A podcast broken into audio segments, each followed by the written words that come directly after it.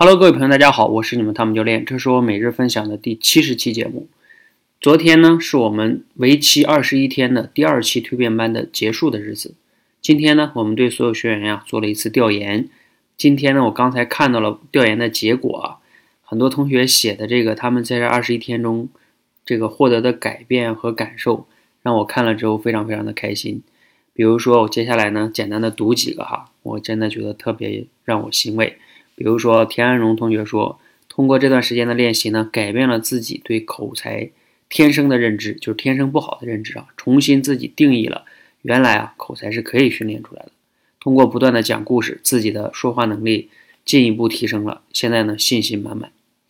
第二个呢是这个林雪萍同学说啊，自己上了直播演讲，逼自己做了一些自己不敢做的事情，挺有意思。还有的同学哈，我再找几个。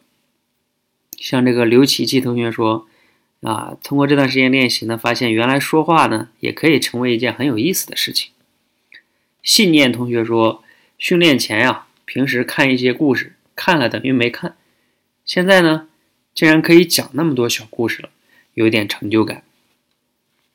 我们的崔朝普同学说，啊，他可以更好的认识了自己，明确了方向，对演讲和说话有了兴趣。说话能力呢也有所提升了。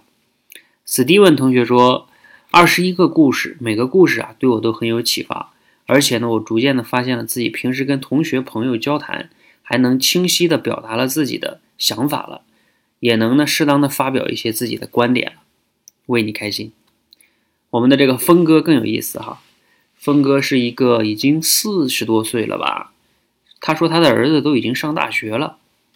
啊，一个来来练口才哈，非常的厉害。他讲故事非常生动哈。他说，通过这段时间练习呢，录制小故事，自己说话流畅了很多。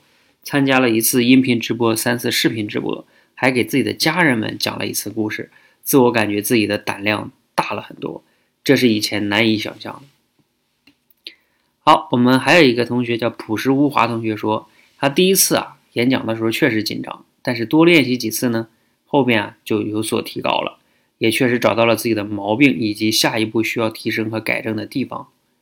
还有我们的云启同学说，二十一天坚持每天讲一个故事，使自己的复述小故事的流畅性有一定的进步，同时呢也小小的锻炼了自己的意志力。同时呢，他参加了三次的视频直播，感觉一次比一次淡定了。最后啊，再分享一个蚂蚁同学，他写的就是说，现在啊他可以把故事的这个框架列出来。比最开始的时候快很多了，大脑对词语的提取的速度，然后用嘴巴再讲出来，这方面呢也都有所了提升。当然了，还要继续多练习。好，我简单的抽取了几个有意思的同学哈，呃，反正呢我读完了就觉得，嗯，我们做这件事有意思，有意思怎么办呢？对，继续做。我们二十号就会招募蜕变班的第三期，现在预报名的同学应该有十多个了。如果你也想继续加入呢，像他们一样获得改变呢，那请你赶快了解我们的预报名的方式哈。呃，报名的方式很简单，就是关注我们的“说话改变世界”的微信公众号，在公众号里边回复“蜕变”两个字，你就能收到报名的介绍，然后以及怎么样的预报名。好，谢谢大家，希望呢你也可以加入加入我们二十一天之后，你可以获得他们这样的改变。谢谢大家。